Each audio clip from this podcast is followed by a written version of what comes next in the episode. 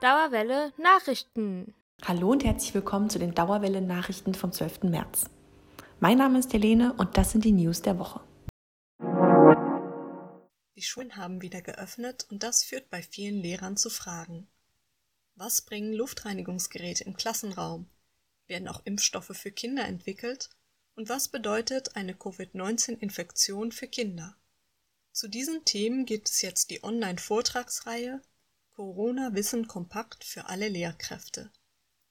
Diese Vortragsreihe bietet die Goethe-Universität in Kooperation mit dem Hessischen Kultusministerium an. Online gestellt werden die Vorträge vom 11. März bis zum 8. April, aber die Vorträge lassen sich auch später noch anhören. Am 8. März war Internationaler Feministischer Kampftag. Unser neues Mitglied Kiki war auf einer Demo und hat dazu einen kleinen Beitrag für euch vorbereitet. Am späten Nachmittag des 8. März haben sich rund 1000 Menschen vor der Alten Oper versammelt. Es sind frische 4 Grad Celsius und der Verkehr auf der Mainzer Landstraße ist in vollem Gange. Doch die Stimmen der Frauen, die voller Inbrunst in das Mikro rufen, übertönen den Autolärm. Welt, die von einer männerdominierten Geisteshaltung geprägt ist, haben sexueller Missbrauch, Prostitution, Selbstmord, Kinderehen, Femizide, häusliche, soziale und staatliche Gewalt eine Form der täglichen Praxis angenommen. Unter dem Motto Kein Zurück zur Normalität aus der Krise in die Utopie hat das Kollektiv Queer Feminist Connection FFM eine Kundgebung angemeldet. Dort sind alle Geschlechter willkommen. An der anschließenden Demo sollen dann nur Flinterpersonen teilnehmen. Also das sind alle, die sich als Frauen, Lesben, Inter, Trans und Agender identifizieren. Auf der ganzen Welt gehen am feministischen Kampftag Flinterpersonen auf die Straße, um soziale Ungleichheit und sexualisierte Gewalt anzuprangern. In Frankfurt hat das feministische Streikkollektiv am frühen Nachmittag einen Streikposten an der Hauptwache organisiert. Sie wollen unter dem Motto Who Cares auf den seit Jahren bestehenden Pflegenotstand aufmerksam machen. Gerade die Corona-Krise hat gezeigt, dass die Sorgearbeit sowohl im privaten als auch öffentlichen Raum vor allem von Frauen, Queers und insbesondere migrantischen Personen getragen wird. Gegen 18 Uhr geht es dann los. Auf dem Lauti steht in großen Buchstaben Feuer und Flamme dem Patriarchat und Lizzo's Truth Hurts dröhnt aus den Lautsprechern. Die Menge bewegt sich jetzt über die Mainzer Landstraße und es werden mehrere Redebeiträge gehalten. Nur mit einer wahren, gelebten, praktizierten und repräsentierten Gleichberechtigung zwischen den Geschlechtern, zwischen Mann und Frau, ist eine freie Gesellschaft möglich. Die kurdische Frauenbewegung hat dies erreicht und darauf bauen wir weiter auf. Jin, Jian, Azadi! Jin, Jian, Azadi! Jin, Jian, Azadi! Auch Frauenkämpfe im Sudan, Polen, Chile, Marokko, Spanien und vielen anderen Ländern werden hervorgehoben. Durch die Gruppe Copwatch FFM werden auch Polizeigewalt und Racial Profiling thematisiert. Flinterpersonen of Color sind davon besonders betroffen. Feminismus muss intersektional sein. Das ist auf dieser Demo keine Frage. Auf dem Willy-Brandt-Platz kommt sie schließlich für eine Zwischenkundgebung zum Stehen. Hier wird in Solidarität mit den Frauen in Lateinamerika die Performance El Violador eres tú, übersetzt der Vergewaltiger bist du, aufgeführt. Das ist ein Tanz bzw. Gesang, bei dem jeder mitmachen kann. Er wurde 2019 von einem feministischen Kollektiv in Chile erfunden und ist inzwischen zu einem internationalen Symbol für die Frauenbewegung geworden. Anschließend führt der Demozug mit lauter Musik über die Untermainbrücke und endet gegen 21 Uhr an der Konstabler Wache.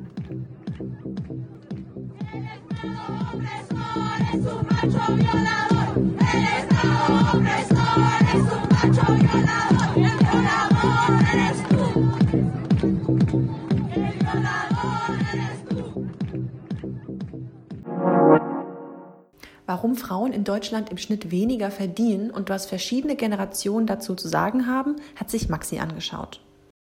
Wusstest du, dass Frauen in Deutschland statistisch gesehen bis vorgestern umsonst gearbeitet haben?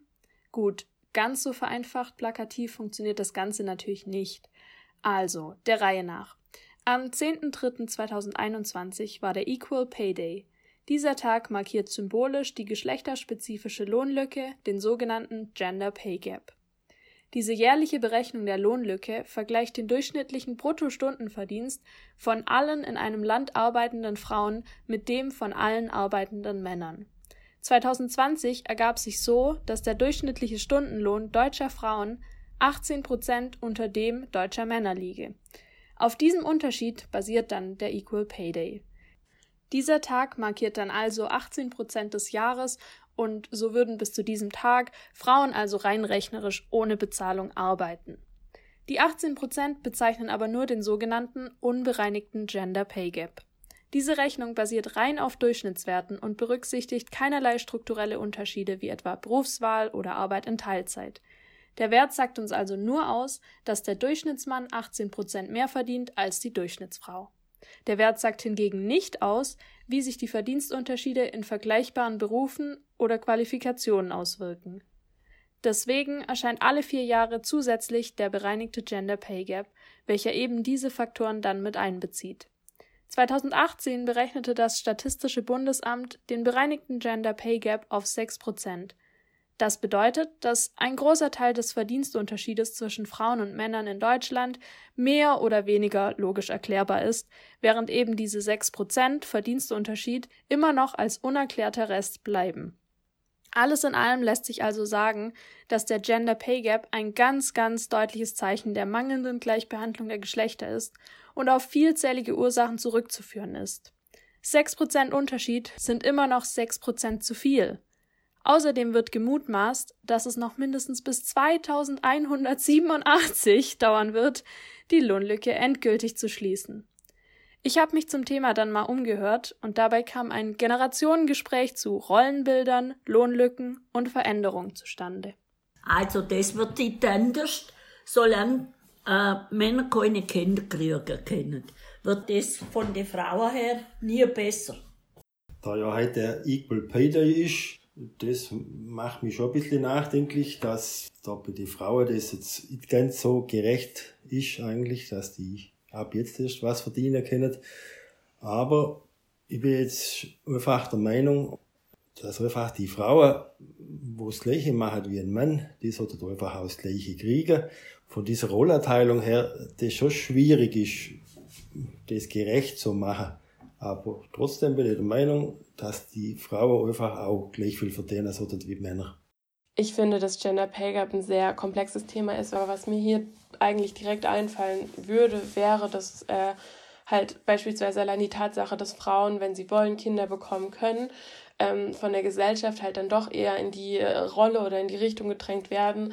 Äh, das Kind braucht seine Mama, die Mama muss sich äh, Elternzeit nehmen. Ähm, und natürlich auch für das Kind da sein, was ja auch natürlich der Fall sein sollte. Aber ich finde halt, dass auch ein Vater sich Elternzeit nehmen kann und in der Zeit die Mama arbeiten gehen kann. Und ich finde allein durch diese gesellschaftlichen Zwänge oder Normen wird halt so eine Gap, sage ich mal, mehr bestärkt, wenn man das jetzt mal so pauschal sagen kann. Ich bin jetzt 80 und wenn ich jetzt an das Kind heute von meinen Kindern wieder zurückdenke, da war es halt immer so, wenn die Kinder äh, was gekriegt haben oder krank waren oder von der Schule heimgekommen sind, der erste Satz war immer, äh, ist Mama da?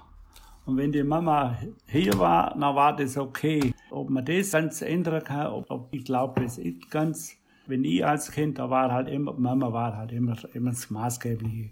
Was jetzt nicht so, vielleicht nicht so ganz funktioniert, ist Geld. Als junge Mädchen. Und da haben immer die Männer wo da mit uns gearbeitet haben, die haben immer mehr Lohn gekriegt wie wir. Dann haben wir immer bei der Abrechnung haben wir immer gesagt, wir schaffen doch die gleiche Arbeit und wir kriegen weniger. Das ist nicht recht. Ich find's blöd, dass Frauen weniger verdienen als Männer. Das Thema ist also lange noch nicht ausdiskutiert. Im europäischen Vergleich bildet Deutschland übrigens eines der Schlusslichter. Das Land Hessen verfolgt seit 2017 das Projekt Lohnatlas. Dieses Zahlenwerk zur Entgeltlage von Frauen und Männern im Land ist bisher einzigartig und es soll mit Transparenz beim Abbau von Ungleichheiten helfen. Ich für meinen Teil bin einfach richtig gespannt, wann wir den nächsten Equal Pay Day begehen werden und finde es ein sehr, sehr wichtiges Thema. Für alle, die eine gewisse Kunstausstellung in Bockenheim vermissen, hält Silvia ein Trostpflaster bereit. Zwar digital, aber definitiv nicht trivial. Nicht besonders viel los im Moment am Campus Bockenheim. Ein paar wenige Studis sammeln sich vor der Zentralbibliothek. Eine kurze Raucherpause, bevor es wieder an die Bücherregale geht. Wer schon mal einen Blick hinter die Bib geworfen hat, dem mag vielleicht ein selten schönes Backsteingebäude aufgefallen sein. Vor einem Jahr noch wurde darin fleißig gearbeitet. Tische in Seminarräumen wurden zu turmähnlichen Gebilden zusammengebaut, Klopapier mit Periodenblut betupft und strategisch im Raum verteilt.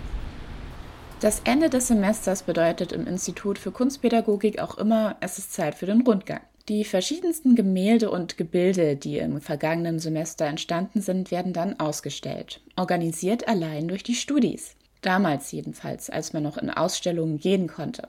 Dieses Semester aber müssen wir nicht ganz darauf verzichten. Kontakt los, so heißt der virtuelle Rundgang dieses Semester. Das Wort kontaktlos spiegelt unsere Situation während der letzten zwei Semester wider. Gleichzeitig steht das Wort Kontakt für den Austausch, der nun endlich durch den Rundgang ermöglicht wird. Los verstärkt den Aufruf zum gemeinsamen Vernetzen und kreativen Arbeiten. Das erklärt uns Lilly aus dem diesjährigen Orga-Team des Rundgangs. Dieses Jahr ist zwar vieles anders, doch es wurde natürlich trotzdem künstlerisch gearbeitet. Am 15. März wird der Rundgang auf der Webseite der Fachschaft Kunstpädagogik veröffentlicht. Aber ihr könnt euch noch auf mehr freuen. Am 18. März um 18 Uhr findet außerdem eine Zoom-Führung mit Interviews von und mit Studierenden zu ihren Arbeiten statt. Und am 19. März laden wir um 20 Uhr zu einem virtuellen Get-Together auf der Plattform WonderMe ein. Schaut vorbei, wir freuen uns auf euch. Links zur Webseite findet ihr wie immer in der Beschreibung. Kirsten hat für euch noch eine Veranstaltung rausgesucht. Die Sprachmesse Expolingua lässt sich dieses Jahr vom Schreibtisch aus besuchen. Vom 24. bis zum 27. März bieten Unternehmen, Universitäten, Länder und Organisationen Online-Workshops an. Interessierte können sich zu diesen Workshops anmelden, zum Beispiel zu einem Einführungskurs in die Sprache Ido, zu einer ersten Russischstunde oder zu einem Workshop, in dem Sprachinfluencer von ihrer Arbeit erzählen. Die Teilnahme an den Workshops ist kostenlos. Anmelden kann man sich auf der Website expolingua.com. CITA hat in Sachen Uni für euch noch eine ganz erfreuliche Meldung. Die Goethe-Uni bekam vor kurzem Zuwachs. Das Buber-Rosenzweig-Institut wurde neu gegründet. Es dient als zentrale Forschungsstätte zum Judentum, der Moderne und der Gegenwart. Besonders fasst es bereits bestehende Projekte zusammen, soll sich aber in ganz viele Richtungen umschauen. Benannt ist das Buber-Rosenzweig-Institut nach Martin Buber, einem jüdischen Religionsphilosophen, der sich zu seinen Lebzeiten während des Nationalsozialismus für den christlich-jüdischen Dialog und für die jüdisch-arabische Verständigung einsetzte, sowie nach Franz Rosenzweig, der deutscher Historiker und jüdischer Philosoph war und sich unter anderem während des Ersten Weltkriegs ebenfalls für die Aufklärung der Umstände für JüdInnen einsetzte. Die Martin-Buber-Professur für jüdische Religionsphilosophie hat jetzt auch ihren ganz eigenen Teil auf der Uni-Webseite. Schaut gerne dort vorbei und bleibt über die neuesten News immer informiert. Das waren die Nachrichten vom 12. März. Alle wichtigen Links findet ihr wie immer in unserer Beschreibung. Vielen Dank, dass ihr wieder bei Radio Dauerwelle eingeschaltet habt. Wir wünschen euch noch ein schönes Wochenende.